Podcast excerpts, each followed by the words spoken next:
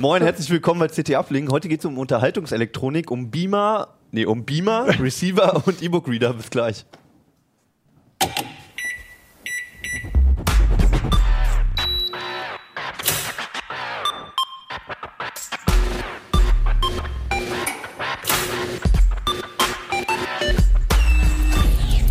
CT Uplink.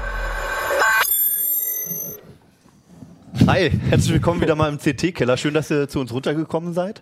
Äh, mein Name ist Hannes Schirulla. Heute geht es wieder nochmal um die CT 2514 und äh, um weitere Themen, die da drin zu finden sind. Vor allem um Hardware dieses Mal. Bei mir sind Nico Joran vom Audio-Video-Ressort. Achim Bartschok aus Mobilressort. Jan Kino Jansen aus dem Imaging-Ressort. Klasse. Bunte Mischung. es geht, wie gesagt, nur um Hardware. Es geht um ganz viel Unterhaltung und wie man seine Zeit verschwenden kann mit welchen elektronischen Geräten.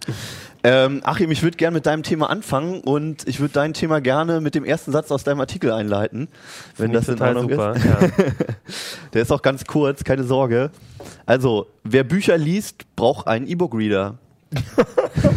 Ich dachte immer, wer Bücher liest, braucht ein Buch. Aber ich war jahrelang falscher Meinung. Offensichtlich. Ja, ich, äh, worum es in dem Artikel geht und äh, warum der Satz da drin steht, ist, wenn man viel liest und ähm, gerne eben liest, dann ist einfach ein E-Book wieder das Beste, was man dafür haben kann. Das ist so, Okay. finde ich persönlich und ähm, äh, darum ging es eigentlich. Ne? Also ich glaube, hier werden viele Leute widersprechen. Das stimmt, das, mir- das ist richtig, aber ähm, ich, also ich finde, ähm, es ist wirklich eine ganz tolle Entwicklung, dass ich eben die Möglichkeit inzwischen habe, ganz viele Bücher mitzunehmen Okay. mit einem Gerät und ich finde auch E-Book wieder haben einfach echt gute, äh, gute Vorteile gegenüber einem Tablet oder einem Smartphone, was das Lesen angeht. Ähm, deswegen, also ich finde, wenn man viel liest, wenn man mehr als ein, zwei Bücher in, im, im Monat liest, dann sollte man sich äh, auf jeden Fall überlegen, E-Book-Reader sich zu kaufen. Du hast im Test, hast du dir acht Geräte angeguckt? Genau, Acht Geräte von den aktuellen, unter anderem auch so berühmte Sachen wie Amazon Kindle. weltberühmt. Genau, Kobo war, glaube ich, noch drin. Genau. Ähm, Pocketbook, ähm, die äh, nicht unbedingt so viele kennen, die aber eine ganz große Vielzahl an verschiedenen Geräten Ja. haben. Und in Deutschland inzwischen die Nummer zwei, Tolino. Nämlich der Okay. E-Book wieder von den Buchhändlern, die sich quasi zusammengeschlossen haben, Hugendubel, Thalia Mhm. und gemeinsam mit der Telekom eben ein eigenes Gerät auf den Markt bringen. Also bevor wir da so viel drüber reden, wir sind ja hier multimedial unterwegs, um mal in die Sprache der 90er zu reden, ähm, zeigen wir am besten einfach mal ein paar Beispiele, oder damit man sich was vorstellen kann. Genau. Ähm, du kannst ja dazu was sagen. Genau. Mach den doch mal an, Nico. Mal schauen, ob du es Ich dachte, schaffst. der wäre schon an. Bitte, danke. Aber der ganz gibt's gewisse auch gedacht. Lino schläft, finde Ja, ich ja, ganz cute. Ja, und wenn Akku er der fast Akku, erschöpft. wenn der Akku alle ist, dann äh, ist auch ein Smile noch. Ja. Genau. Ich sehe nämlich jetzt auch da schon jetzt, nichts. ja. Ja, jetzt haben wir Genau, also Okay. hier, das ist zum Beispiel der Tolino, Ja. von dem ich gerade geredet habe. Und ähm, was man eigentlich vor allem auch immer sehr schnell ähm, merkt, ist, klar, die E-Book-Reader sind alle, sehen sich ziemlich ähnlich aus. Das heißt, so auf den ersten Blick denkt man, wozu brauche ich da so einen großen E-Book-Reader-Test, weil die doch alle irgendwie sehr gleich sind. Die sind alle schwarz-weiß, die haben alle eigentlich ganz brauchbare Displays, aber es gibt halt doch ziemlich viele ähm, Unterschiede, wenn man so ein bisschen ins Detail guckt Okay. die dann auch echt beim Lesen einen Unterschied machen, je nachdem, was man halt gerne liest und, ähm, und wie man gerne so ein Gerät benutzt. Du hast ja gesagt, heute geht es um Hardware. Das Spannende ist ja bei den E-Book-Readern, dass es da ja eigentlich wirklich ähm, auch mit, der, mit der Software sozusagen, mit den Büchern steht und fällt. Okay. Und auch da gibt es Unterschiede, weil man eben mit einem Tolino Ja. nur in bestimmten Shops kaufen kann und nicht bei Amazon und beim Kindle eben nur im Amazon-Shop Bücher kaufen kann und nicht bei den anderen. Okay, weil, also du, du hattest ja erst gesagt, dass sie doch, also sie sehen ja auch wirklich relativ gleich Mhm. sind, haben gleiche Größe, graue Gehäuse und die E-Ink-Displays, die man mittlerweile erkennt. Ähm, dass du jetzt doch auf die, und eigentlich sind sie ja nur zum im Grunde zum Lesen da, dass du dann doch darauf kommst, dass die dann so unterschiedlich sind, Mhm. Ja. überrascht mich jetzt. Aber ist das denn jetzt so, was mich nochmal interessiert? Ich kann mich daran erinnern, dass äh, die ganz äh, allerersten Sony äh, E-Reader, dass das so gewesen ist, dass man auf den Geräten selber gar keine Bücher kaufen konnte, sondern man musste irgendwie die an Rechner anschließen und dann irgendwie kompliziert Bücher kopieren. Aber das geht jetzt auf allen, dass man auf allen direkt sich in irgendeinen Shop einloggt und Bücher kauft? Oder? Okay, dann zuerst zu deiner Frage, Kino, Okay. genau, weil ähm, dachte, also inzwischen haben alle, äh, das äh, genau, das war ein großes äh, Komfortproblem, sag ich mal, bei den ersten E-Book-Readern. Das war eigentlich lange Zeit so ein Vorteil von Amazon. Inzwischen hat fast jedes Gerät, also zumindest alle im Test auf jeden Fall und alle ähm, besseren E-Book-Reader, die haben WLAN-Modul drin und die haben auch einen Shop integriert, mit dem ich wirklich relativ komfortabel Bücher kaufen kann. Das macht der eine ein bisschen besser, der andere ein bisschen schlechter. Also ich finde es bei Amazon und bei Ähm, Kobo zum Beispiel sehr gut gelöst, auch bei Tolino. Ähm, bei Pocketbook ist es ein bisschen kompliziert, aber eigentlich ähm, geht es bei allen sehr gut. Also das Problem würde ich Die sagen, Preise sind eh alle gleich, wegen der Buchpreisbindung. ja, und deutsche Bücher genau, kauft. ja, nein. Also in Deutschland herrscht Buchpreisbindung. Das heißt, ähm, Bücher sind der, das E-Book kann günstiger sein als das gedruckte Buch, weil es quasi ein eigener Preis vom Verlag festgesetzt ist. Aber ein E-Book kann in einem Shop nicht günstiger sein als das andere. Es gibt aber Preisunterschiede bei den englischen Büchern. Bei den englischen Büchern haben wir tatsächlich festgestellt, wir haben da ähm, 90 verschiedene Bücher in unserem Warenkorb, englischsprachige Bücher. Und wenn du da mal guckst, dann siehst du, dass ähm, bei Amazon tatsächlich wirklich ähm, deutlich günstigere Preise haben. Das ist ganz interessant. Es scheint so zu sein, dass manche deutsche Buchhändler, ähm, die zum Beispiel beim Tolino vorinstalliert sind, irgendwie von den Verträgen dann zum Teil ähm, richtig teure Bücher, die auch teurer als Print sind, im englischsprachigen nur haben. Ähm, das heißt, es ist zum Teil sogar teurer. Und da gibt es dann auch keine E-Book zu Buchpreisbindung kaufen. auf die Genau, auf bei den englischsprachigen, naja, das ist äh, so ein bisschen komplizierter, aber äh, dadurch, dass es halt digitale Ware ist und ähm, du dann quasi auch in einem englischsprachigen Shop kaufst, ähm, ist da, also ich weiß auch gar nicht, ob das noch, noch eine Grauzone ist. Ich glaube, das ist einfach auch noch nicht so richtig geklärt, aber momentan ist es auf jeden Fall so, bei englischsprachigen Büchern ähm, gibt es deutliche Preisunterschiede.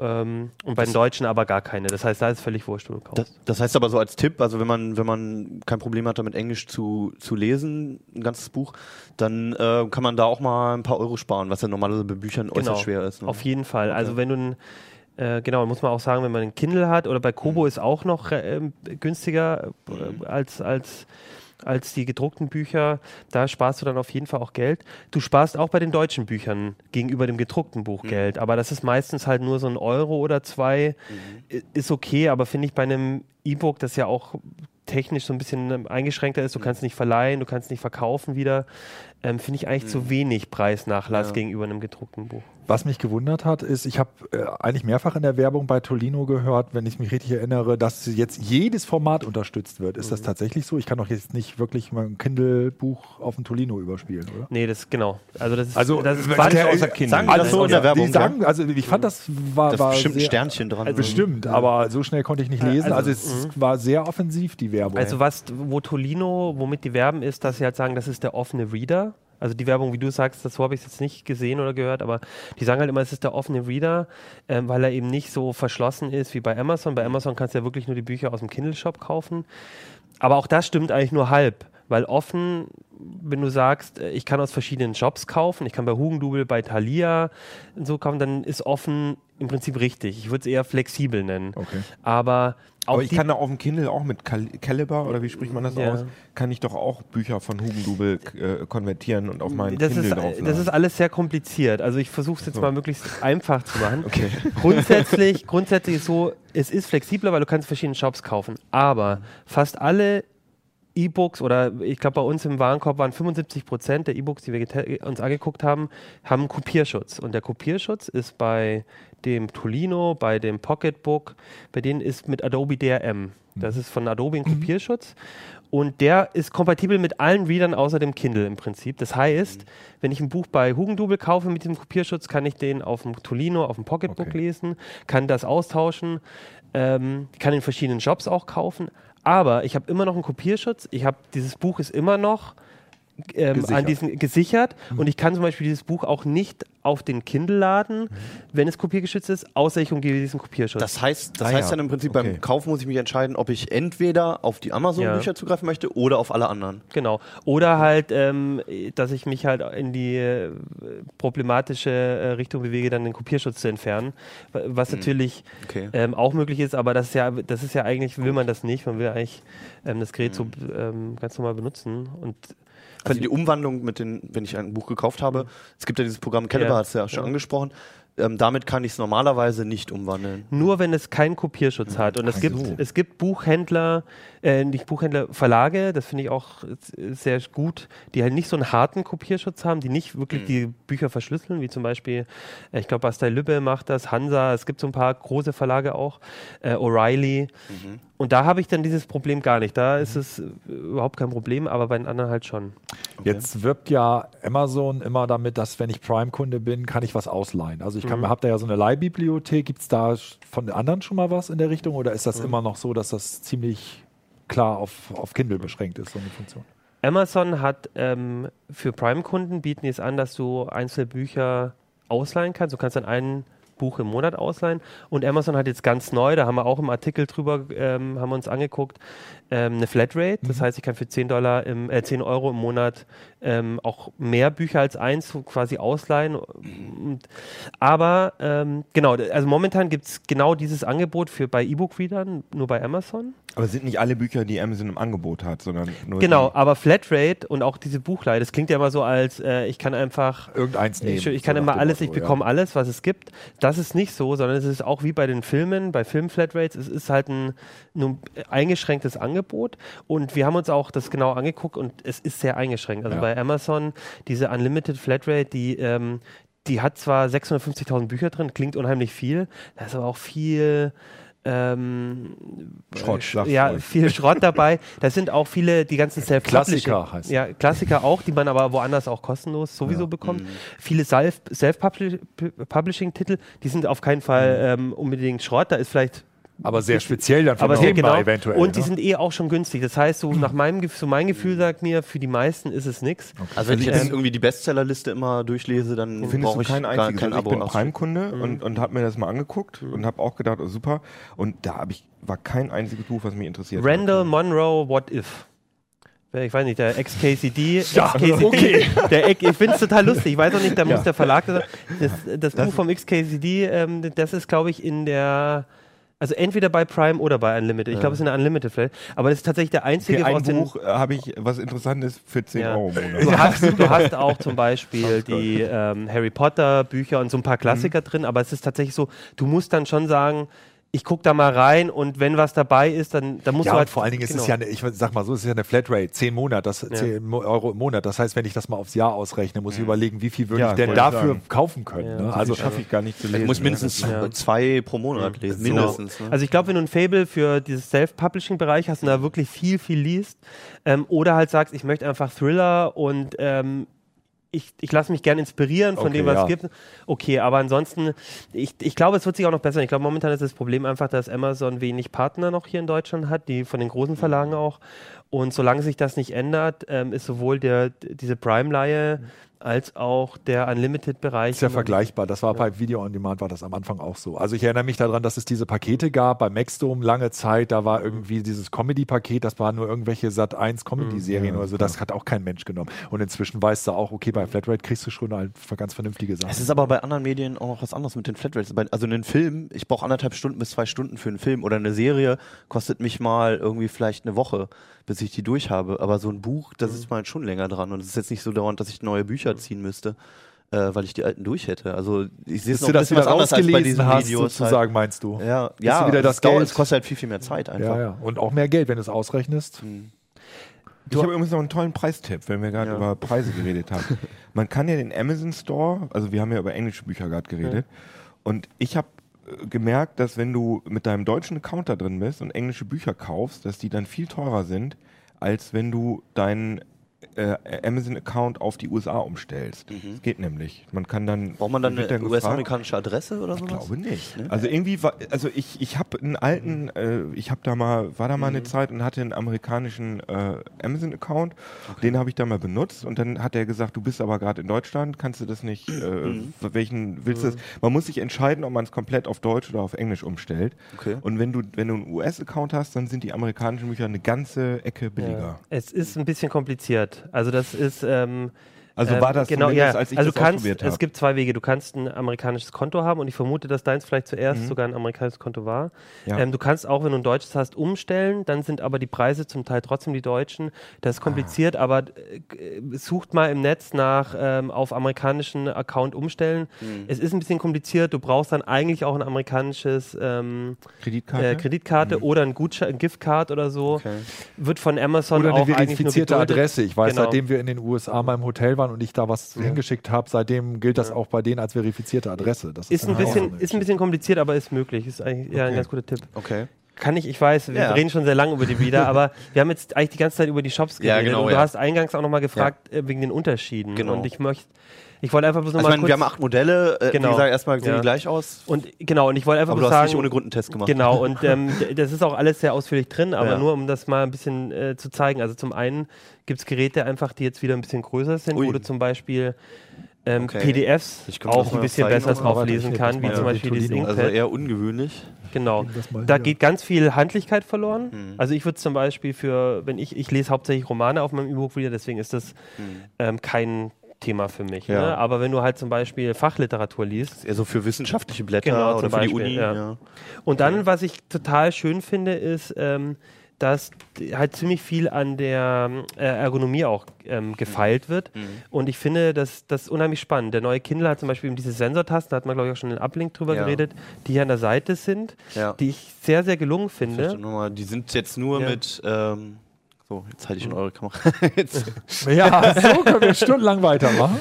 Genau. Also äh, die Sensortasten hier Ja. einfach nur markiert mit einem Strich. Genau. Ne? Und Ja. das klingt nach gar nicht so einem großen Unterschied, Ja. aber der große Unterschied ist für mich, dass ich das Gerät, weil ähm, die bei leichtem Druck noch nicht auslösen, Mhm. kann ich so halten, so in der Hand Ja. und dann durch leichtes Drücken blättern und dann muss ich nämlich, kann ich den wieder immer relativ komfortabel in der Hand halten, ohne Ja. dass ich irgendwie irgendwo drauf drücken muss. Okay. Und genau, und das funktioniert Also- damit einfach sehr gut. wir reden da jetzt über winzigste Details Ja, bei der Bedienung, aber aber, man muss natürlich auch bedenken, wenn man irgendwie ein Seiten, äh, 500 Seiten Buch durchliest, Ja. dann nervt einen das schon. Ja. Genau. Okay. Das Pocketbook hat zum Beispiel äh, Tasten auf der, vielleicht willst du es auch noch mal kurz rein, Ja. auf der Rückseite. Das ist, ähm, fand ich gewöhnungsbedürftig, aber wenn man es einmal so raus hat, fand ich auch eine ganz gute Idee. Okay. Und das klingt alles, da, da denkt man sich, oh Gott, das ist mir doch jetzt wurscht, aber das sind halt so diese Kleinigkeiten, die einem schon wichtig sein können. Also ich erinnere mich noch, ich habe noch den einen der ersten, also dieser mechanischen Kindle, Mhm. und der hatte diese Tasten ganz merkwürdig an der Kante, so, also so Mhm. irgendwie Ja. an der, Genau. das war wirklich die Kante so. ja. Und Haben sich am Anfang fand ich es furchtbar, weil mir Mhm. jedes Mal das Hand, ein Teil aus der Hand gerutscht ist. Aber man gewöhnt sich dran Mhm. und meistens funktioniert es dann besser, als man denkt. Genau. Und dann gibt es auch Geräte, wo du einfach über den Touchscreen äh, bedienst. Ja. Genau, und es gibt einfach, die haben fast alle haben eine LED-Beleuchtung, aber zum Beispiel nicht alle. Das ist ja auch Okay. wichtig, wenn man im Dunkeln lesen will.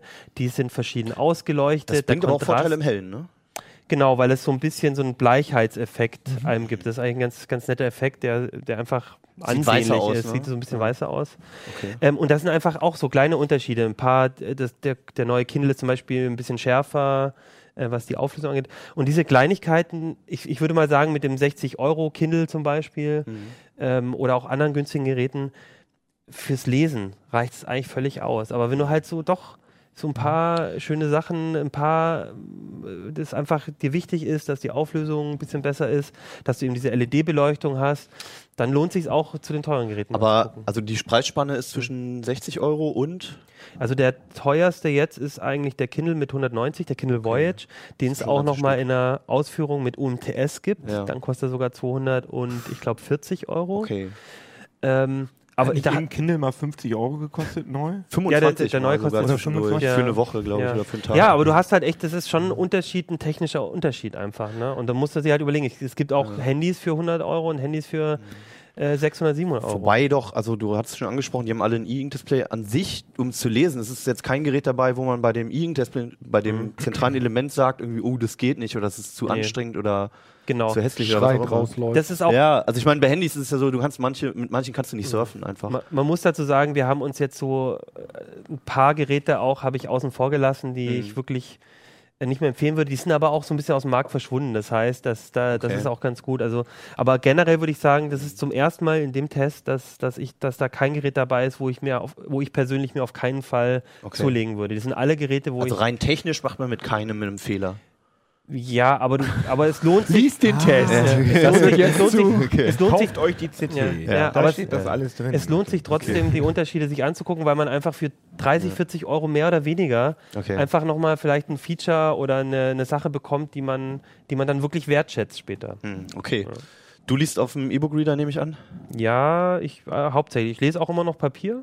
Warum? Ich immer, weil ich einfach ein äh, riesen Bibliothek an Papierbüchern habe und Okay, die generell- Herr hat eine riesige, Nein, riesige das klingt jetzt Bibliothek. Nein, und In ein, Dachterrassen. ein Beispiel ist Neben seinem tatsächlich, Weinkeller. ein Beispiel ist natürlich Den tatsächlich Zigarrenraum. ein Beispiel ist natürlich äh, tatsächlich What If von Brandon Monroe habe ich mir jetzt als ähm, ähm, als sogar Hardcover-Buch gekauft, weil es einfach mit schönen äh, Gra- Grafiken und Bildern Okay. arbeitet und das ist auf dem E-Book wieder einfach immer noch Da, nicht so das wollte ich optimal. gerade, das würde ich gerne noch mal einmal ansprechen. Also ich finde E-Books auch total geil, vor allem weil du in Urlaub gehen kannst und 200 Bücher mitschleppen kannst und dir dann äh, überlegen kannst, was du lesen willst. Ich muss aber sagen, dass dieses dieses Schöne, was man bei Büchern hat, dass das typografisch toll aussieht und so weiter, das geht meiner Meinung nach verloren bei E-Books, weil die ganz oft kaputtgeschossen aussehen. Also ich kaufe mir Bücher und denke dann ja, jetzt müsste das ja eigentlich alles stimmen und dann ist die Silbentrennung irgendwie total Da ist aber, glaube ich, auch noch ein Lernprozess. Also ich habe jetzt auch gerade wieder ein technisches Buch, wo ich gedacht habe, toll, die, da haben sie wieder irgendwie einen Screenshot der Tabelle gemacht. Das ist total wischiwaschi, das kannst du nicht lesen. Dann sind teilweise die Grafiken fünf Seiten weiter oder sechs Seiten weiter. Also es wird dann beschrieben, weil es natürlich anders gesetzt ist. Aber doch ich glaube, das sind doch. Kinder. Also wenn, wenn du dir einen normalen nee. Roman holst, also ich, ich Nein, weiß du nicht, wie willst viel, ja ich habe nicht, so dass das 10, scheiße 10 20 aussieht. E-Books gelesen und hatte noch nie das Problem, dass irgendwas falsch umgebrochen war oder irgendwie. Nee, aber es sieht es einfach so von der, wie, wie das aussieht. Also Ja. der Vorteil ist bei E-Books natürlich, dass man die Schriftgröße und die Schriftart einstellen kann. Ja, auf das jeden ist Fall. Ein Vorteil Definitiv, für, für ja. Leute, die nicht mehr so gut gucken können. Ne, so wie hab das wir, auch weil wir gemacht. so alt sind. ähm, aber äh, es sieht oft nicht mehr schön aus. Deswegen würde Okay. ich mir wünschen, dass es so einen Modus gibt, zeig mir das Buch so an, wie der Verlag Mhm. oder der Autor das gerne hätte. Dass man dann zwar immer noch irgendwie Schriftart rumfummeln kann, aber dass es so einen so einen Ästhetenmodus oder so geben würde und den gibt es nicht. Und äh, ich habe mir zum Beispiel mal einen Lonely Planet gekauft auf, auf, äh, über Amazon, also war auch fast genauso teuer wie dieses Original. ja. Und das war so ein Scheiß, weil da ja ganz viele äh, äh, Stadtpläne Ja, ja, drin sowas sind. funktioniert Gerade bei, dem, schlecht. bei einem Reiseführer stelle ich es mir auch generell Ja. schwer vor, das anzuwenden. Allein, wenn man viel blättern muss, die Dinger brauchen ja Nee, immer eine ich dachte, dass das gerade von Vorteil ist, weil ich ja suchen kann. Weil dieser, diese Lonely Ja. Planets, das sind ja Okay. solche fetten Dinger Ja, und dann suchst du dir einen Wolf, wenn du Ja. irgendwie durch kleine italienische Städtchen fährst und dachte ich, ah super, dann kann ich, kann ich schnell mal den Ort suchen. Und das hat alles Also könnte ich mir selbst auf dem Tablet noch besser vorstellen als auf dem Tablet hätte es gut ja. funktioniert, aber äh, im Urlaub dann immer aufladen. Also. Grenzen gibt es bestimmt. Ähm, also ich lese lieber auf dem E-Book-Reader. Allein schon, wenn du ein Buch hast, ist das hier schon leichter und dünner als ein einziges Buch auf der Reise. Ja, wenn du so, so, ta so Taschenbücher, also Ja, ja. so Sachen, was man schnell wegliest. Fließtexte halt, ja. Das ist optimal, aber ich finde auch so Bücher, äh, die man sich als Hardcover kaufen würde, die irgendwie schön gestaltet sind oder so, Ja. finde ich, die wirken nicht mehr auf dem. Ja. Die sind dann so. Ich glaube, ich glaub, das ist eine Frage einfach der Intention, ob man nun halt ein, Buch mit was Emotionalem verbindet, dass man irgendwie was sammeln möchte und es schön findet und es in der Hand haben möchte, oder ob es einem darum geht, wie mir beispielsweise, ich will einfach den Text lesen und die Informationen aufnehmen und wie das aussieht, ist mir egal. Hauptsache, äh, ich, ich kann es halt irgendwie vernünftig aufnehmen in der Bahn. Ja. Aber das ist war's, eine interessante Diskussion, da können wir auch mal unsere Hörer und Zuschauer fragen. Ja, genau, das so stimmt. finden. Also ich fände es auch mal interessant, wie viele jetzt wirklich einfach E-Book-Reader benutzen. Ich versuche immer meine ganzen Und ob Freunde das halt beschränkt ist auf, auf irgendwelche reden. Romane oder ob wirklich Leute sagen, Mensch, das ist jetzt Ja, was te für. Technik. Ist es Ja, oder Das ist auch ein Thema in der Uni oder ob, ob beispielsweise. jüngere Leute, die vielleicht äh, äh, sehr stark mit Tablets und, und Smartphones schon sozialisiert worden sind, dass die sagen, wozu brauche ich denn so ein blödes Ding? Wenn ich ein Buch lesen will, dann mache ich das mit meiner Amazon-App auf meinem Ja. Smartphone. Ich würde sagen, wir überlassen, wir überlassen es einfach unseren Genau. Zuschauern mal, worüber sie reden möchten. Vielleicht äh, posten die auch alle irgendwie, Papier ist total geil. Ja, das kann auch sein, Geht mir mit den. Dingern weg. Und ähm, falls euch die technischen Details nochmal interessieren, du hast einen ganz ausführlichen Test der Shops noch gemacht, wo man sieht, wo man welche Bücher am preiswertesten bekommt, wo man die meisten bekommt, wo man am glücklichsten wird. Steht alles in der CT drin mit ähm, übersichtlichen Grafiken. Findet ihr alles da drin? Jetzt klingt schon so, als wenn die Sendung fast vorbei wäre, aber es geht weiter. es, geht, es geht weiter. CT könnt ihr übrigens auch auf dem E- E-Book lesen. Ich glaube als PDF, ne? Man könnte doch theoretisch. Nee, ich glaube nicht. Also Ja. so eine PDF. Also es, es gibt auf alle Fälle eine App. Okay. es gibt eine App und die könnt ihr auf alle Fälle auf dem Tablet lesen. Genau. So. Aber dann sind Ähm, die Tabellen kaputt. Nee. nein, alles schön. Nein, sind alles schön. richtig. Ja, gut. Gut. Worüber hast du was gemacht? Ich habe was gemacht über AV-Receiver, also Ja. Heimkino-Verstärker. Ähm, Es war eigentlich ursprünglich mal ganz anders geplant, muss ich Also ganz zugeben. kurz, äh, ich stelle immer wieder fest, bei Receivern muss man sagen, es geht nicht um DVB-T oder Satellit. Richtig, das ist leider Gottes, ja, das ist leider Gottes eine ganz Hat man bescheuerte nicht früher Sache. mal Receiver zu Verstärkern gesagt, wo ein Radio mit Das drin ist war? immer noch so. Das ist, gibt bloß einfach heute kein Verstärker generell mehr ohne Radio. Ach, da ist auch ein Ra- da kann ich ja, einfach das sind da immer FM irgendwelche Also es geht um solche. Kisten hier. Genau, es geht um solche Kisten. Ich glaube, man sollte eben genau dieses Receiver von Empfänger ist irgendwie, genau, das ist eben diese Sache, das kommt, da war es früher halt der Verstärker plus Tuner war, dann war es der Receiver. Aber da ist wirklich noch ein normales FM-Radio. Da drin. ist, da ist normalerweise hier, müsste irgendwo noch Nachdem alle Digitalradiostandards So, aber ich, sind. ich meine, abgesehen davon ist es ja nicht nur so, hier ist, hier ist einmal der Anschluss, ich meine, hier- da ist einmal der UKW-Anschluss, hier unten Okay, FM. also ist ein normaler und die haben natürlich einfach. aber, das können wir gleich dann vielleicht schon mal sagen, die meisten haben inzwischen sowieso, oder fast alle haben inzwischen die größeren Internetradio Mhm. und Streamingdienste und auch sowas wie DV, äh, also äh, DVB, Spotify. Äh, Spotify, es gibt halt Digitalradio, DAB, nicht DVB. DAB gibt es jetzt auch solche Geschichten. Also grundsätzlich ist das erstmal die Zentrale, früher war es ja die Zentrale der Stereoanlage und der Audiozuspieler und mittlerweile ist es auch noch, ähm, kommt Video dazu, also sprich, ich schließe meinen Fernseher an, Genau. schließe mein DVD, Blu-ray, Genau, es ist, es ist, whatever. es ist die. Multimedia-Schaltzentrale. Es ist Ja. natürlich weiterhin der Heimkino-Verstärker, mit dem ich halt mein Boxenset, Heimkino-Boxenset 5.1, 7.1, was es alles heutzutage gibt, Ja.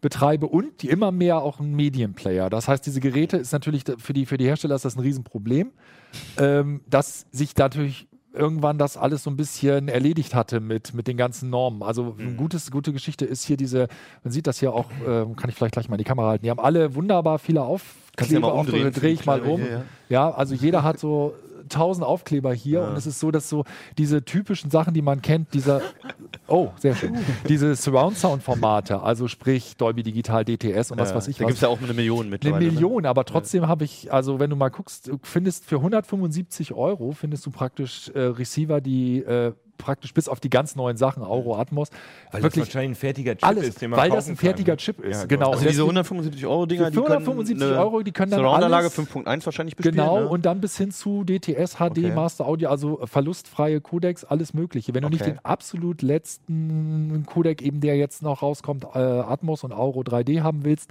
dann hast du da. ihr alles. euch aber angeguckt habt, war ja nicht die Billigteile, sondern die ganz heißen. Wir haben uns alles angeguckt. oder? Genau, wir haben uns Ja. alles angeguckt und dadurch, dass es jetzt natürlich so ist, eben weil die 175 Euro Teile eigentlich schon eine ganze Menge können, haben wir uns Ja. natürlich angegucht, was wird denn als zukunftssicher verkauft? Also wo fängt es denn an? Wo, womit werben denn die, die Hersteller? Und da ist natürlich jetzt ganz klar 4K, also ultra hochauflösende Videos. Ähm, und im Moment ist da jetzt, oder seit einiger Zeit ist da jetzt 4K mit 50, 60 Hertz. Ja. Das ähm, ist also so diese Bild, hohe Bildwiederholrate. Die benötigt man, wenn jetzt beispielsweise in Zukunft Sky und ein anderer Sender äh, Sportübertragungen ultra hochauflösend äh, überträgt. Also das heißt, das war die ersten Geräte konnten nur Filme und dieses Gerät, diese, diese neuen Geräte können dann halt auch Fernsehübertragung Ja, oder wenn du einen Rechner anschließt. oder wenn ne? man einen Rechner anschließt. Also auch ein sehr gutes Beispiel. Rechner mit, mit Genau. äh, 24 Hertz, das schockt. Sieht auch nicht so richtig geil aus. Und äh, was sehr interessant ist, wir hatten das eigentlich alles relativ harmlos geplant. Das ist halt eine Kaufberatung. Die und sollen 4K schon können. Der soll hier, der kann 4K und mit 50, 60 Ganz Hertz. kurz, das ist, kannst du mal einen Namen sagen? Weil Das ist ein Onkyo. Das ist der kleinste Onk, äh, ein kleiner Onkyo. Okay. 636. So, sehr klein. Ja, vergleichsweise klein für die. Ähm, der, das, das Witzige an der Sache war eigentlich, dass wir am äh, Anfang davon ausgegangen sind, mein Gott, wir machen halt eine Kaufberatung, wir gucken uns das ein bisschen an und alles ist gut. Ähm, anderes Thema zum Beispiel, auch ganz interessant, ist diese bei 4K und 5060 dann die Farbabtastung. Also es gibt so eine Farbauflösung, Farbabtastung 444 heißt die. Das ist so, ähm, damit es nicht ganz so technisch wird, versuche ich es zu erklären. Äh, die volle Farbauflösung bedeutet, dass wenn man dann zum Beispiel so Hintergründe hat, der Himmel, dass der nicht so abgestuft aussieht, sondern dass das wirklich eine so, dass es mehr Farbstufen dass es hat. genau Okay. Mhm. keine Abstufung gibt, sondern wirklich so in eins übergeht. Was, nur kurz, was bezeichnen die Zahlen, dieses 444? Das ist die, ohne jetzt zu technisch zu werden, das sind, ist einfach ein, äh, ein Übertragungsverfahren wie die Farben. Da, bei 444 bekommt jedes Pixel eine Farbe Genau. und bei 422 ist es so, dass immer Pixelblöcke zusammengefasst werden. Okay. Also, weil das fällt da nicht auf, wenn vier, vier Pixel Oder soll nicht auffallen. soll nicht So. auffallen, aber das sieht man bei Farben. Der eigentliche Witz, der sich dann halt rausgestellt hat, ist, wie das Leben manchmal so spielt, dass es gleichzeitig den ersten 4K-Zuspieler von Sony gibt, äh, der halt ein externer Zuspieler, eigentlich für Netflix und eigentlich als, als Gerät für bestimmte Sony-Fernseher, die eben das noch nicht selber hatten, ähm, gedacht. Und den haben wir da gehabt. Ja. Und dann haben wir gedacht, Mensch, dann schließt du den halt an und probierst das aus. Und wir hatten eben auch einen PC Über HDMI. über HDMI. Die haben sowieso HDMI Ein- und Ausgänge noch. Das ist eigentlich das Einzige, was noch zählt heutzutage. Ähm, und haben es einfach anschließen wollen und haben dann einfach nur eine böse Überraschung nach der anderen erlebt, sozusagen. Okay. Und Das liegt einfach daran, dass ähm, man muss dazu wissen, als dieses 4K 50, 60 Hertz rausgekommen ist, mit dieser tollen Farbauflösung, mit allem drum und dran, da gab es halt für die Hersteller nicht so die Auswahl An Chips. Die müssen ja irgendwelche Chips da reinbauen, damit sozusagen die sich zum einen mit dem Fernseher verstehen, Handshake, und zum anderen über HDMI mit dem Zuspieler verstehen. Und es gibt, Hollywood sei Dank, auch einen neuen Kopierschutz, wie das immer so ist. Wenn es eine neue, tolle Sei Dank. Auflösung gibt, gibt es natürlich einen neuen Kopierschutz. Und dieser neue Kopierschutz heißt HDCP 2.2. Und jetzt hat sich halt rausgestellt, tja, dumm gelaufen. Die Hersteller mussten sich entscheiden. Entweder sie nehmen das tolle Paket 4K, 60, 50, 60 Hertz und volle Farbauflösung, aber dann gibt es kein HDCP 2.2.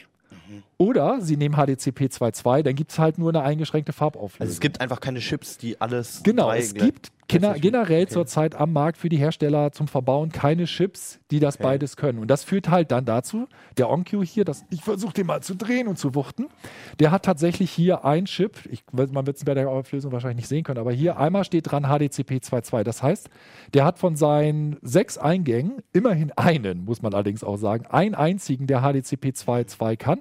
Und von den beiden Ausgängen kann auch nur ein einziger HDCP 2.2. Das heißt, ich kann nur einen Fernseher anschließen, der bedient werden darf. Genau. Und ich kann dann auch nur eine Quelle, zum Beispiel diesen Sony-Player oder später vielleicht mal irgendwann einen Blu-ray Genau. 4K oder sowas anschließen und das war's. Und alles andere darf nicht mit Kopierschutz arbeiten. Das darf jedenfalls nicht mit dem Der 4K-Kopierschutz neuen, okay. arbeiten. Das wird spätestens dann problematisch. Es soll ja im nächsten Jahr soll's 4K Blu-rays geben. Dann ist eben halt Pay-TV mit 4K äh, geplant. Da wird es immer externe Zuspieler für geben. Das ist 100% sicher. Und dementsprechend, eigentlich ist es jetzt hier schon blöd, weil mit dem zweiten Zuspieler sehe ich ja schon alt aus. Und wenn ich einen Beamer und einen Fernseher betreibe, gar, auch ganz schlecht. Okay. Aber das Witzige ist, dass der hier noch sozusagen das Topmodell in dem ist, denn alle anderen Hersteller haben sich tatsächlich entschieden, diese bessere Farbauflösung zu nehmen und die unterstützen nicht an einem einzigen Ein- oder Ausgang HDCP Aber 2.2. normalerweise werden doch alle von diesen 4K-Medien mittlerweile diesen modernen Kopierschutz wahrscheinlich haben, oder? Der Witz ist, dass Genau, im hat Moment, der Netflix, äh, ähm, ha- dieses Netflix-Teil von Sony, hat das auch HDCP? das hat gezwungenermaßen HDCP 2.2. Selbst wenn du nur das Ja. Menü sehen möchtest, wenn du Krass. ihn nur anschließt, musst du es haben. Aber Rechner nicht. Also wenn ich meinen Desktop Bei den Rechnern, will- jetzt kommen wir zu den richtigen lustigen Sachen. Diese hier hat, der hier hat ja, wie gesagt, HDCP 2.2 und dafür eben nicht dieses 444. Jetzt haben Ah, wir die, die. GeForce Ah. angeschlossen, also ein PC angeschlossen, gibt 4K-Ausgabe. nämlich erst ganz wenig Es gibt ganz wenig Grafikkarten, nämlich äh, diese 4K GeForce-Reihe, haben den angeschlossen und Pustekuchen, was macht das an diesem Gerät? Gar nichts. Der zeigt nämlich entweder gar kein Bild oder Ja. wenn man den wunderbaren PC-Eingang Nummer 5 hier benutzt, dann kriegt man bei 4K-Einspeisung 1080p. Also super. nur eine eingeschränkte, HD. nur, keine nur Full HD-Auflösung. Und das kommt einfach daher, diese GeForce-Grafikkarten mit dem neuesten Treiber verlangen 444. Und wenn der Receiver das nicht unterstützt oder der Fernseher das nicht unterstützt, dann war es das. Okay. Das heißt, du kannst dir entweder alte Filme mit richtig High-End-Features angucken an der, der oder die richtig coolen Filme, die eigentlich diese Features, von denen die profitieren würden, aber Ja. kannst du nicht in der Ja. vollen. Oder du schließt, musst Qualität halt deinen deinen Fernseher direkt äh, irgendwie an, an, an die Grafikkarte oder an die. Ja, aber das ist halt. Dafür- dann kommt ja. Dann wieder Ton aus dann dem nicht. Fernseher den Ton So, da rein, so, also das ist, ja die, das ist ja die Äh, Sache. Zum Beispiel dieser Netflix-Zuspieler. Ne? Der hat tatsächlich zwei HDMI-Anschlüsse. Mhm. Video und Audio mit HDCP 2.2 für eben halt solche Geräte. Oder er hat noch einen zweiten Anschluss. Denkst du, huh, zweiter Anschluss steht sogar HDMI 1.4, Ja. ist aber Audio only. Also das heißt, du kriegst nur den Ton daraus. Ja, und das ist geil. natürlich total Quatsch, weil überlegt euch das mal. Der hat, das sind ja hier alles HDMI-Anschlüsse. Mhm. Was das für eine Schalterei ist. Das heißt, ich habe dann plötzlich kein Bildschirmmenü mehr. Ich kann den hier, muss den dann irgendwie blind schalten, weil der HDMI-Port an dem Fernseher ist ja durch den anderen auch belegt. Mhm. Und ich kaufe mir doch nicht für Tausende von Euro eine Umschaltkiste, die dann nicht Wie viel funktioniert. kostet der jetzt beispielsweise? Also der hier ist der, das, das ist das Einstiegsgerät, der hat ja HDCP, die sind da, liegen dann so bei 450 auch hoch. Aber das, das Schöne ist, dass wir eben halt auch welche dabei hatten, die HDCP 2.2 nicht haben und das für Preise 1500 Euro, 2000 Euro. Und Denon hat gestern, und das fand ich sehr interessant, ein, angekündigt, das neue Flaggschiff, rund 2800 Euro und hat dann gesagt, ja, äh, wir wollen ja hier das 4K 50, 60, volle Farbabtastung und deswegen machen wir kein HDCP 2.2, aber Überraschung, bei dem neuen Flaggschiff kannst du dann im Frühjahr ein Upgrade kaufen. Das wird nachgerüstet, noch weiß man keinen Preis. also ein Hardware-Upgrade. ein Hardware-Upgrade. Das heißt, du Okay. bringst dein Gerät dann zum Händler und das wird dann für ein paar ich schätze mal für ein paar hundert Euro, wird dann das, wird dann der, die eine Karte rausgezogen, mit den alten Chips in die neue reingesteckt und dann hast du HDMI mit allem drum und dran Das heißt, und HDCP. du würdest jetzt schon auf alle Fälle ein veraltetes Gerät kaufen. Du würdest bei den, die Denons, das ist interessant, auch die anderen, die jetzt auf dem Markt sind, ne? nicht, dass da die Leute echt den falschen Eindruck kriegen. Also wer sich jetzt eins ohne HDCP 2.2 kauft, wir wissen eigentlich, äh, wir wissen, dass dass es keine Möglichkeit, das abzugraden gibt. Mhm. Also Firmware-Upgrade kannst du eigentlich vergessen. Mhm. Und uns ist kein einziger Hersteller bekannt, der irgendwie hardwaremäßig da was ändern könnte dran. Okay, Das, also, das heißt, deine Empfehlung wär, müsste, ist dann quasi warten? Also für mein, meine Empfehlung ist, wenn dir d- 4K völlig scheißegal ist, ja, dann ist es egal, weil die Dinger sind ausgereift, was das angeht. Aber wenn du dir jetzt wirklich für 1500 oder 2000 oder 2500 Euro ein Gerät kaufst, kann ich mir nicht vorstellen, dass dir das total scheißegal ist. So, und in dem Fall würde ich echt sagen, abwarten. Also bei aller Liebe. Weil das ist, das ist schon nett, dass er wenigstens einen Eingang und einen Ausgang hat, aber das ist dann auch keine Umschaltzentrale. Da hängst du nachher auch in den Seilen. Und alle anderen, wo es nicht funktioniert, nee. Warum haben eigentlich, eigentlich die günstigen Receiver alle nur, die haben ganz viele Ein- und Ausgänge, aber die haben immer nur einen HDMI-Ausgang. Und ich habe halt einen, äh, ich habe halt einen Fernseher und einen Beamer. Ja. Beziehungsweise einen Beamer und einen Computermonitor. Damit bist du ein Mensch, der zeigt, dass er bereit ist, Geld auszugeben. so. Ach so, funktioniert das. Also, das ist äh, das ist natürlich eine böswillige Unterstellung meinerseits, die ich mit nichts gar. Aber ich meine, wollen wir ehrlich sein? Da Weil ich brauche die ganzen Funktionen nicht, aber ich hätte halt gerne irgendein, einfach nur einen Umschalter für Ton und sonst was Natürlich. und äh, will da jetzt nicht. Ja. Aber gut, das habe ich mir schon fast gedacht. So, also ich meine, äh, ich mein, gut, man muss natürlich realistisch sagen, auch für dich gibt, es gibt auch jetzt schon für, für, für 600, 700 Euro welche äh, mit, den, mit, mit zwei Ausgängen. Das Problem ist aber, dann hast du eventuell eben wieder das nicht vergleichbare Ausstattung mit dem, den 600, 700 kostet mit einem Ausgang. Ja, das, das ist eben genau das Problem. Das Problem, was ich da, oder die Sache ist einfach die, dass die Hersteller einfach sehr, sehr suchen müssen inzwischen, um überhaupt noch was zu finden, um diese Geräte irgendwie noch voneinander abzuheben. Und die müssen jedes zeigt Jahr schon was die Neues. Aufkleber, die da drauf kleben. Ja, und ich meine, ganz ehrlich, äh, vernünftig war wahrscheinlich dieser, diese Zwischenstufe auch in ihrer Sicht nicht. Aber äh, die sagen sich auch, wir müssen irgendwas bringen und dann haben sie halt irgendwas rausgebracht. Hätten Ja. sie es mal lieber gelassen. Hätten sie es oder hätten sie es wenigstens so modular aufgebaut, dass man es vielleicht doch dann noch um hätte, hätte umbauen können. Ja. Ähm, das scheint aber nur bei dem 2800 Euro Gerät vorgesehen zu sein. ne? Immer wieder eine Freude, der Kopierschutz. Immer wieder eine Äh, Freude. macht immer wieder Bock, auf jeden Fall, ja. Ja, gut. Also erstmal die Finger von lassen im Endeffekt. ich persönlich, also ich persönlich sehe die, die, die, wie gesagt, für die High-End-Geräte sehe ich im Moment keinen großen Bedarf, äh, Okay. als 4K-Fan da jetzt zuzugreifen. Zu den technischen Hintergründen, du hast in deinem Artikel, Alles hast du einfach mal wirklich alle Begriffe, auch die da vorne draufkleben, Alles, abgeklappert genau. und erklärt, was man braucht, was man nicht braucht, welche Alternativbegriffe es gibt. Es gibt wirklich ein riesiges Vokabular im Zusammenhang mit diesen Receivern. Absolut. Ähm, aber guter Überblick und wer sich dafür interessiert und einmal endlich mal wieder durchblicken möchte, Artikel findet er in CT. so sieht's aus. Und deinen auch, Keno. Du wolltest vorhin noch über ein anderes Thema sprechen. Wenn du dich kurz hältst, können wir noch ein viertes Thema heute einstreuen. Papi, aber das zum aber. Das aber zum Schluss. Sonst kommst du ohne Abendessen. Aber machen wir erstmal die Beamer. Genau, weil die Oschi hier. Die passen Der ja sieht auch teuer aus. passen ja sehr gut zu den Receivern. Ja, den kann man auch da dran anschließen, ja. Ich habe bei mir zu Hause meinen Beamer auf meinem Receiver draufstehen. Ich weiß auch nicht, ob das gut ist, aber es geht jetzt schon seit, seit vier Jahren klappt das. Und Also dazwischen machst du so kleine Toasts, ne? Nee, das geht. Noch das jemand geht. Raclette? Ja, Beamer. Was hab hast du mitgebracht? Der Genau, sieht so teuer ein- aus, ja. Ja, das geht eigentlich. Ist aber ein schönes Ding. Das ist hier jetzt. Was ist denn ähm, geht eigentlich?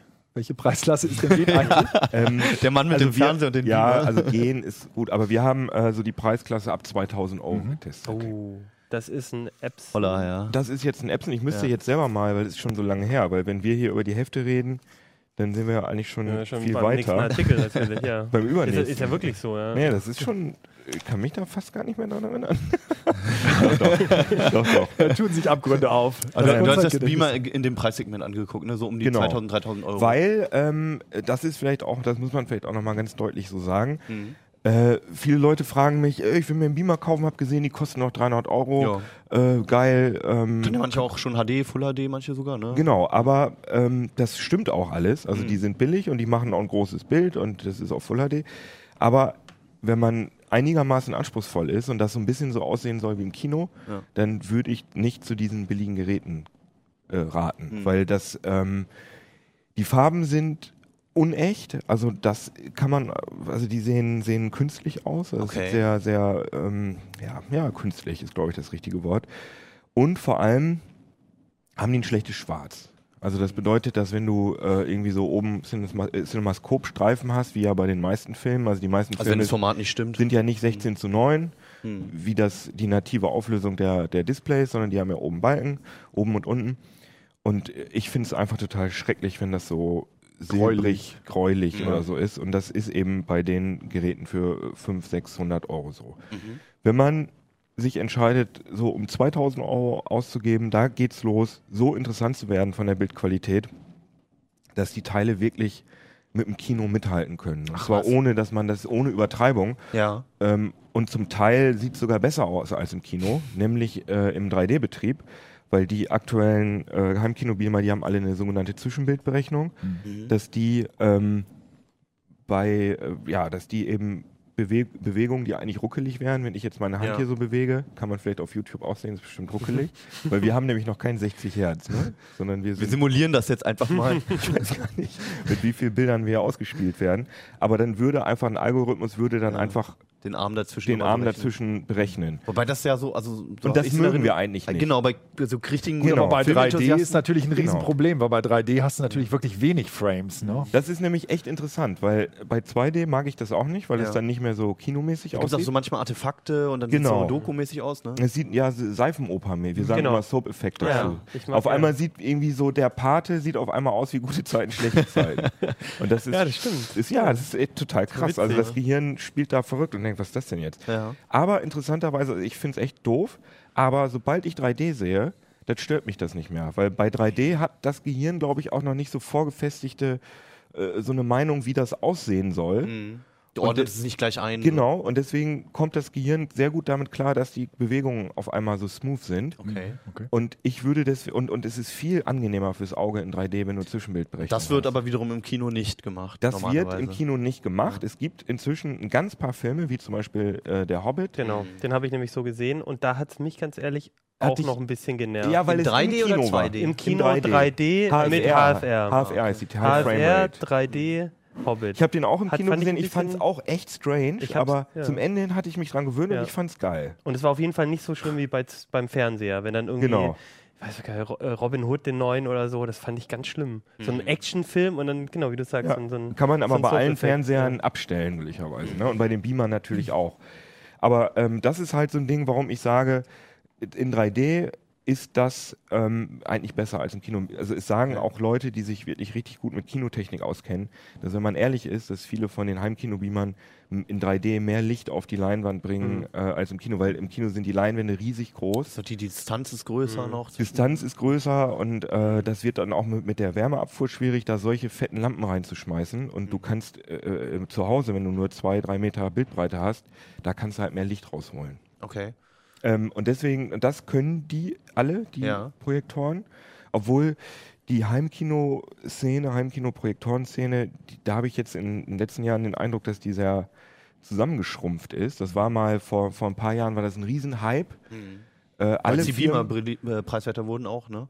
Äh, Damit hat, ja, damit hat es auch zu tun, aber äh, als Die Full- Fernseher größer werden, oder? Ja, ich glaube auch Ich viele. glaub, also das, hat mehrere Gründe. Auf jeden Fall war es so, als HD, als HD kam, dann haben, haben die, die, die Heimkino, äh, äh, also die, die Unterhaltungselektronikhersteller gedacht, oh, jetzt machen wir richtig Jetzt Kohle mit den Beamern, Bomben, weil ja. alle wollen jetzt Full HD in groß haben. Auf einmal macht Heimkino Sinn.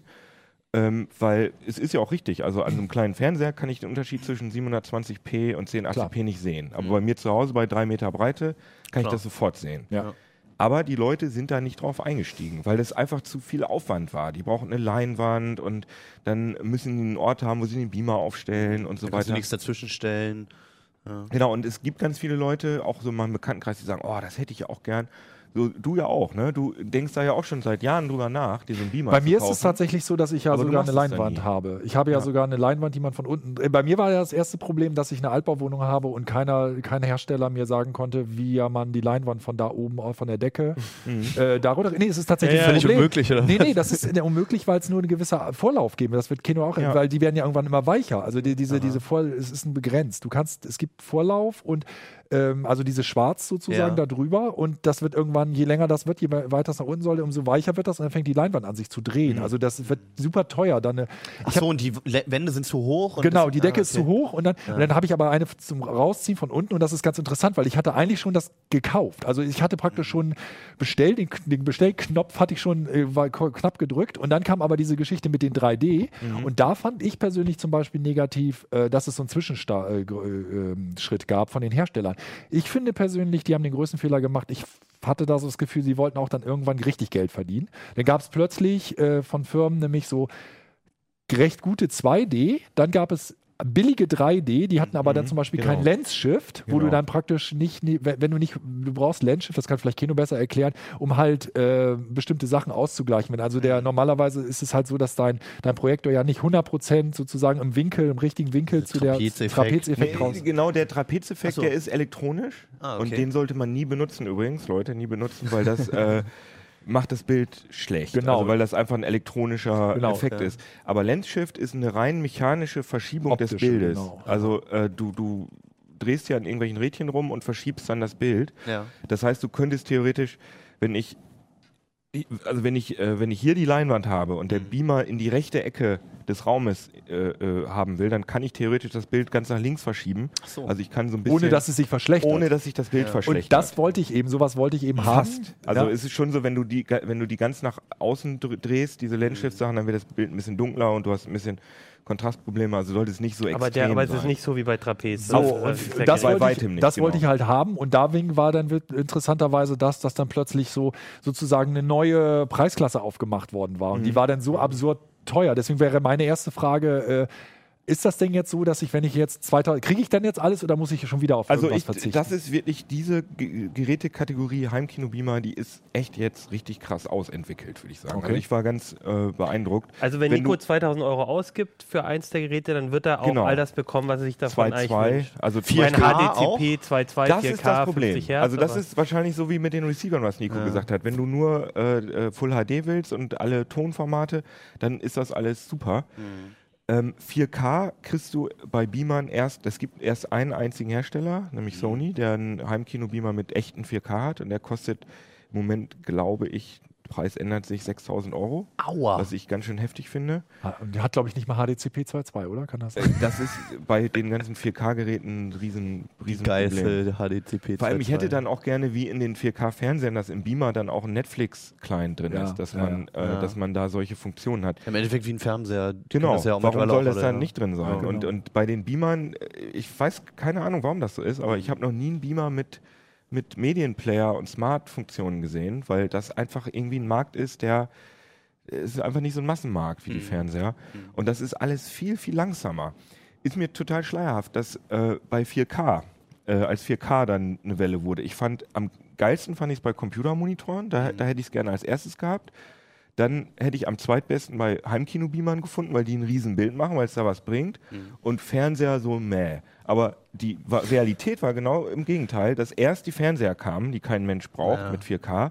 Dann kam die Mon dann kam die Monitor, nee, dann kam der erste Beamer und dann zum Schluss kamen die Monitore. Ja. Also das ist alles nicht so richtig logisch, wie die Industrie Das da ist aber auch sonst bei den Displayauflösungen so. Es gibt mittlerweile Handys mit 2500 mal irgendwas. Ja. Und einen Computerbildschirm kriegst du trotzdem kaum mit Genau. der Auflösung. Ja. 4K, Strange. 4K kam nämlich mal, nee, aber die- ganz Full HD und so, das war nämlich auch ganz schnell bei den Handys. Ja, ja, das war- Ich glaube einfach, dass die, diese, diese Branche, äh, diese Projektoren- und Monitorbranche, dass das einfach nicht so, ein, so eine innovative, nicht so eine, Hm. so eine adrenalinige äh, Branche ist wie die, die Mobilfunkbranche. Ja, das ist vor allen Dingen, ich so glaube, im ich glaube, vor, ja, nee, vor allen Dingen, glaube ich, auch diese Entwicklungszyklen laufen da total Nee, genau. Das, das, Also die sind das ich- gewohnt, ich- dass die eben so fünfjährige Entwicklungszyklen Wo wir nochmal mit anderen Receivern, bei Digital-TV-Receivern, also Digital-TV-Empfängern ist es ähnlich. Da denkst du dann, ja, eigentlich ist doch hier das überall schon verfügbar. Wieso braucht ihr denn so lange? Und dann hast du immer, ja, nächstes Mal vielleicht. Und dann denkst du, Das ist kommt man. St aus Strümpfen, Jungs. Es sind halt nicht die Pro Produkte, die man offensichtlich auf den großen Messen den, den Kunden irgendwie schön Ja. so präsentiert. Ja. Das sind halt die Fernseher, das sind halt andere Sachen, Genau. die oder die Ja, Handys. ich meine, ja schick aussehen tut das auch nicht. Ja, ne? eigentlich schon, aber So finde ich nicht, tut das aber. auch nicht. Auch nicht, und du sagst eigentlich schon. Das war wieder mal perfekt. Nein, aber wir haben äh, welche von Sony getestet, die Ja. sind weiß und die sind so ein bisschen Okay. länglicher, die sehen aus wie so ein Na. Weiß ist alles besser, das wissen wir ja. Ja. Weißes Nein, glänzendes die sind Plastik. äh, ganz, Gold, äh, ganz Gold. cool. Und in dem Test, nochmal ganz kurz, ist Ja. ganz interessant, dass, wir, dass da alle drei Projektionstechniken, die es gibt, DLP, LCD und LCOS, zufälligerweise in diesen Hm. Hast vier du auch im Geräten. Detail nochmal beschrieben dort? Genau, es gibt auch nochmal. Das L-Kost ist, glaube ich, auch das neueste von der drei, ne? Kann das sein? Der, zeitlich weiß ich das gar nicht. Ich glaube schon. Ja. Ähm, es ist aber auf jeden Fall in dem Test so, dass LCOS uns da eigentlich am besten gefallen hat. Also äh, all in all. Wegen also äh, Vor- und Nachteile hast du alle nochmal drin, die technischen Hintergrund. wegen dem Schwarz und wegen, an, wegen noch Okay. anderen Sachen. Das ist jetzt ein bisschen, würde jetzt ein bisschen zu weit führen. Okay. Ja. Und aber, ähm, aber halt im, im Vergleich zu deinem Test sind auch ein paar Geräte rausgekommen, Auf die jeden Fall. empfehlenswert sind. Auf jeden Fall. Okay. Also, Ja, ähm, jetzt haben wir doch ein bisschen länger drüber gesprochen, aber jetzt haben wir Oh, schon ja. das Plakat aufgehangen, jetzt reden wir auch drüber. Wir Oh, ein Plakat, ein. Plakat. oh! ja, es geht um eine Fortsetzung von Maniac Menschen. Äh, Maniac Menschen, Ma Maniac, Ja, ich- Maniac Ja, Menschen. jetzt aber. Ich muss als Verteidigung sagen, ich habe das Spiel nie gespielt, sondern Wir nur haben die Fortsetzung. Kinder haben immer Manning Mensen gesagt. Ja, Komm, ich natürlich. spiele Manning Mensen. Okay. Ich habe nur immer Day of the Tentacle gezockt, da war ich dann irgendwann alt genug. Aber Ah, ihr habt auch Maniac Menschen gezockt Ja, äh, und jetzt soll es weitergehen, alt ne? Wollte ich nicht sagen. Ja, das ist ganz interessant, weil die, äh, die Entwickler vom Original Manning Ja. Menschen, Ron Gilbert und äh, Winnick, äh, den Vornamen habe ich jetzt gerade, Gary Winnick? Ich glaube Gary Winnick, genau, mach doch mal die Ja. Meldung auf. also Ron Gilbert kann ich mir auch nur wegen Monkey Island merken. Äh, nee, äh, ich bin mir gerade, ist es überhaupt Ron Gilbert? Jetzt, bin ich, jetzt hast du mich Doch, total doch, verwirrt. Doch. Ja? Mach, äh, soll Es ist jetzt Meldung. auch Mach die eigentlich Meldung. egal. Egal. Jedenfalls die Wir lesen Leute, einfach gleich die Meldung Die ab. Leute, die das, äh, die das erste richtige Lukas-Film, jetzt Lukas Arts, nee, und jetzt gibt's jetzt Disney, Lukas-Film, Lukas Arts, Disney, Adventure gemacht haben, Oh. ähm, die haben jetzt in der, in der gleichen, im gleichen Grafikstil auch, äh, ein, äh, haben, wollen die jetzt ein, ein neues Adventure machen, was wirklich genauso aussieht wie, als wäre es 1987 Wir haben ja auch. Videomaterial. Falls, falls, Johannes, hast du uns. Ah, falls du noch jemand nachguckt, Aber du kannst einmal kurz die Meldung zeigen, weil das ist, glaube ich, die erste heiße Online-Meldung zeigen wir erstmal das Video. mit einem animierten GIF. Naja, gut, okay. Es gab auch schon welche Also hier davor. kann man jetzt sehen, hier Ja. kann man jetzt sehen, wie, wie altmodisch äh, die Grafik aussieht. Aber ich Ist das, ist das schon Full HD? Und Das ist 4K, aber leider funkt das jetzt nicht überall, was HDCP Hochskaliert. 2.2 das, braucht. das ist doch unten ist doch die Scum VM, oder? Mit dem, mit dem Auswählen. Ja, ist das das Scum? Oder? Das war doch Das dieses. ist Kampfvoll, ja. Das, also Scum ist ja, genau, Ron Gilbert und äh, Gary Winnick. Äh, Scum VM ist ja die Entwicklungsumgebung, in der Ich dachte die, mal, das wäre die Benutzeroberfläche Nee, mit dem. Nein, das Öffnen- ist die, die äh, äh, das ist die sozusagen das CMS, in dem die ähm, ihre Adventures geschrieben Okay. haben. Das, Das heißt Scum. Internet, der- okay. Und Scum VM ist Scum Virtual Machine, also das, die, die, der, die, der Scum-Emulator. Stimmt, äh, Scum VM ist der Emulator, genau. genau. Wor- Worauf man immer noch diese alten Spiele spielen kann. Richtig. Unter und anderem das läuft auf allen, auf allen. Und richtig cool finde ich die Lucasfilm Adventures auf ähm, Touchscreen-Devices. Aber die man haben doch, die haben doch das schon geschafft, oder? Oder bra- brauchen die Ah, wirklich genau, noch Geld? vielleicht sollten wir noch Genau, es zurückgehen. gibt das Spiel noch nicht. Genau. Ja. Es gibt einen Nachfolger. Vielleicht früher sagen sollen. genau, es gibt einen Nachfolger, den soll es geben. Ja. Genau, und wie heißt das jetzt eigentlich? Nicht, dass ich was. Kannst du nochmal in die Meldung rein? Äh, äh, Timbleweed, irgendwas. Park. Park. Timbleweed Park. Timbleweed Park, was noch. Timbleweed, immer sind das nicht diese, diese, ähm, diese rollenden Dinger in den, in den, in den ähm, Filmen, diese, Westernfilmen? ähm, nee, das heißt, wie heißt denn das? Weißt du, diese, diese ja, ja, ich weiß, was du meinst. Aber ich würde Das jetzt heißt da Tumbleweed. Ach, Tumbleweed. Ach nee, Nicht, okay. Das ist wahrscheinlich irgend so ein Wortspiel. Tumbleweed, Tumbleweed, Nis whatever. wie heißen die? Nispeln? Wer liffelt? Susi, sag mal sauber. Wenn ihr es wisst, postet das bitte über YouTube. Genau, Ähm, einmal müssen wir noch mal ähm, das Genau, geliebte aber GIF stimmt, von, von äh, Kino zeigen. Ja.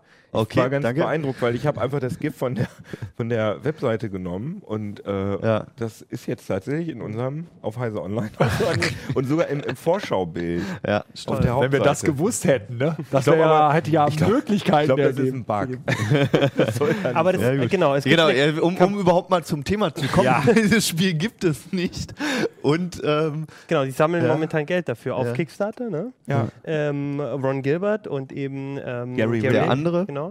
Und ähm, da kann man eben äh, spenden dafür, dass sie das Spiel entwickeln. Ich finde es Ja. total cool, weil Nein, ich vorbestellen. Also das ist ja, Ja. irgendwie Kickstarter ist ja das Prinzip, dass man äh, an irgendwas glaubt und dann sagt und man das dann ja vorbestellt. gut, aber beim Vorbestellen wäre es ja schon so, dass du es irgendwann dann auch bekommst. Das weißt Ja. du in dem Fall nicht, muss man dazu sagen, ne? gut, aber Es in gibt dem keine Fall Das ist Garantie. wahrscheinlich. So. Ich habe in die Meldung geschrieben, dass es sehr, sehr, sehr wahrscheinlich ist, weil nach zwei Tagen Mhm. hatten die schon über zwei Drittel ihrer angepeilten Summe. Die wir Okay. wollen, glaube ich, 375.000 Dollar haben.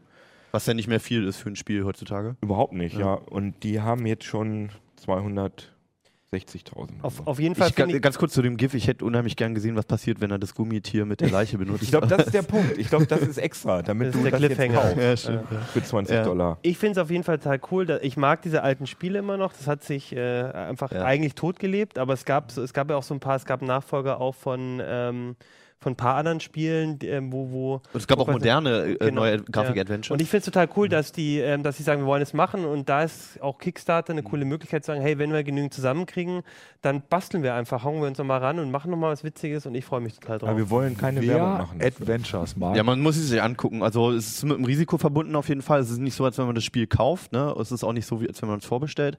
Man finanziert da halt ein Projekt. Aber wenn es einem selber ein Herzensprojekt ist, was ja bei den Grafik-Adventures bei vielen Leuten, glaube ich, zutrifft. Ich meine, wir schwärmen immer noch von den LucasArts Adventures, obwohl die 25 Jahre alt sind oder so. Ich spiele die übrigens auch immer noch. ja. Ja, Ähm, und dann äh, würdet ihr das bestimmt. und dann man ist ja dem wirklich Fall- von denselben Leuten, ne? Und es ist nicht so ein Rip-Off. Und lustig fand ich auch, man kann, also 20 Dollar kostet das eigentlich, das vorzubestellen, aber man kann auch für 25 Dollar Finan zu finanzieren. Und vorzubestellen. Wie, wie, wie, wie wollen wir das denn? Im Fall der nennen? Produktion. Wir müssen uns auf ein Wording mal einigen. Ja. Äh, ja, jedenfalls für 25 Zu Dollar aus Kickstarten. Kickstarten und dann wird man von der Schuld befreit. Also dann, äh, das Ding lautet so ungefähr, ich habe früher alle äh, Lucasfilm Adventures raubkopiert und, und äh, ich gebe jetzt 5 Dollar mehr aus und werde So von, kann man sehen, ja. von dieser Schuld befreit. Nee, das ist so. Also es gibt einmal 20 Dollar, einmal 25 Dollar. Wir und können jetzt doch juristisch jetzt, mal überlegen, ja. ob sie dir dich von dieser Schuld befreien Nee, können, außer nur- nur moralisch. Von denen, Moralisch, Die, die ja. selber, ja, moralisch. Scheiße, Und jetzt muss nur ich echt mal reingucken. Die sie selber gemacht. Und es ist so, dass äh, alle gesagt haben, warum hat das denn so altmodische Grafik. Und so? Und dann haben sie gesagt, wir lieben große Pixel und bei uns hat jedes Pixel seine eigene Postleitzahl. so der lustige Ja. Lucasfilm-Humor. Und Boris Schneider, der große, legendäre äh, Computerspiele-Journalist, Mhm. damals noch Powerplay und so. Der äh, hat die ja die alten Adventures ja übersetzt ins Deutsche und der hat jetzt heute auf Twitter oder gestern äh, schon kundgetan, dass er dieses Adventure kostenlos übersetzen würde, wenn Interesse besteht, nur weil er da Bock drauf Also hat. erstmal soll es auf Englisch rauskommen. Ja, Logischerweise. aber das fand ich eine ganz coole Aktion von ihm, dass Ja, er dann einfach gesagt Fall. hat, ey, ich hab Bock drauf, Ja. mache ich euch umsonst. Machen wir noch ein bisschen Werbung für die kommende CT26 mit Heft-DVD und da ist ein Adventure drauf. Für die 26 machen wir Werbung, wenn die 26 raus ist. Jetzt ist Aber schon mal erstmal für die, die 25. Fans, die die Adventures mögen, die finden nämlich eine Heft-DVD In der Nicht in der 26. in der 25. 26, siehst du, mit Book of Unwritten Tales. Seine wir sprechen schon wieder über Dinge, die es noch gar nicht gibt. Die Leute sollen sich ihren Kalender da anstreichen. So. Ja, genau. Also wir werden euch nochmal mehr erzählen über die 26 dann, wenn sie da ist. Erstmal ist die 25 da. Viele Details, auch die Themen wirklich gut aufgearbeitet. Also ich habe es auch natürlich gelesen, die Kuscheln Artikel. Und für mich wieder viele Artikel dabei, wo ich danach dachte, okay, jetzt weiß ich Bescheid über die Receiver. Ich habe nämlich festgestellt, dass ich keinen neuen brauche zum Beispiel. Viel Geld Das kann auch gespart. eine gute Erkenntnis sein. Und ähm, ja, wir sehen uns nächste Woche wieder. Dann mit Themen aus der 26, die CT mit der DVD dann. Und ja, euch wir schöne. freuen uns über Kommentare von euch. Genau, wir Über- wollen unbedingt wissen, wie ihr lest. Und ob ihr noch lest. Und ihr dürft auch uns kommentieren und unsere Frisuren. Oder Nee, nur deine. nicht vorhanden. Wohl ist ja auch eine Frisur. Okay. Muss man sich jetzt dissen lassen? Urteilt selbst. Alles klar, bis dann, ne? Viel Spaß. Schönes. Wochenende, schöne Woche. Bis dann. Ciao. Wieso ist das eine Frisur, wenn man keine Haare hat? Natürlich. Ja. Ja, ich frage, das das ist Eine nur Glatze eine ist auch eine reine Frisur. Definitionssache. Sieht ja gut aus, aber ich weiß Oh, halt nicht, ob das danke, das ging jetzt du, auch der. Einzige, der noch genug Haare für einen Pferdeschwanz hat? Ja.